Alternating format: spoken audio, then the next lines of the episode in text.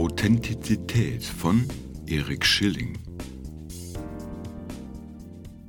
Bis in die 80er Jahre des vorigen Jahrhunderts hatte der Begriff des Authentischen fast nur eine Bedeutung in Kunst und Wissenschaft. Ein Werk oder ein Dokument war authentisch, wenn es zuverlässig einem Erschaffer zuzuordnen oder seine Herkunft und seine Rolle in der Zeit geklärt war. Mit dem beginnenden 21. Jahrhundert fing man an, auch Menschen das Attribut authentisch zu geben, was sagen sollte, dass jemand in seinem Handeln oder Sprechen seinem eigentlichen Wesen entsprach. Ein weiterer Megatrend nach Offenheit, Diskursfähigkeit oder Toleranz auch, aber nicht nur im linksliberalen Spektrum. Der Literaturwissenschaftler Erik Schilling von der Ludwig-Maximilians-Universität in München hat ein Buch über die Authentizität geschrieben, über diesen positiven und wohlwollenden Begriff. Inzwischen treibt der Gebrauch des Wortes seltsame Blüten.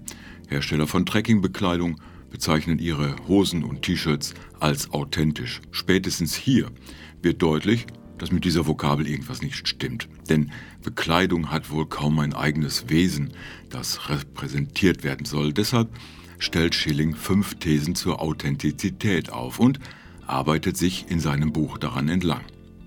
Am Ende wird klar, dass es sich bei der Authentizität genauso wie bei der Individualität oder der Identität, mit der Leute hausieren gehen, um eine Worthülse handelt.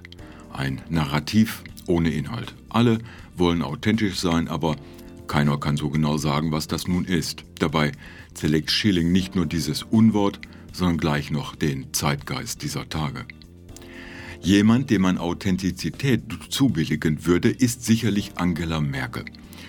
Wenn das dann bedeutet, dass sie immer nach ihrem ihr eigenen Wesen handelt und spricht, stellt sich die Frage, welches denn nun die wirkliche Angela Merkel ist. Die dröge Physikerin in der Bundespressekonferenz, die Bundeskanzlerin in ihrer sehr persönlichen und ungewohnt offenen Rede vor den Absolventen der Universität Harvard oder kennt nur ihr Ehemann Joachim Sauer, die wahre Angela Merkel?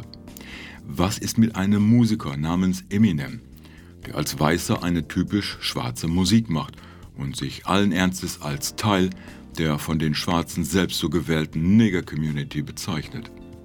Je mehr man den Begriff der Authentizität versucht in den Griff zu bekommen, desto mehr zerlegt er sich selbst, bis am Ende vom wahren Wesen, der Echtheit und Unverstelltheit gar nichts mehr übrig bleibt. Schilling definiert Authentizität zuerst als Übereinstimmung von Erwartetem und Beobachtetem. Wenn das so ist, dann ist es umso verblüffender, dass genau das Gegenteil davon auch wieder als authentisch anerkannt wird. Wenn jemand zum Beispiel allgemeingültige Normen und Werte in die Tonne tritt, weil es halt so zu seinem Wesen passt. Schon diese Beispiele machen deutlich, dass die Sache so simpel nicht ist. Tatsächlich zeigt Schilling, dass der heilige Gral dieser Zeit, nämlich die Authentizität, die jeder gerne haben möchte, am liebsten im 24-Stunden-Service von Amazon, nicht nur ein Phänomen ist, sogar ein Übel ist sie.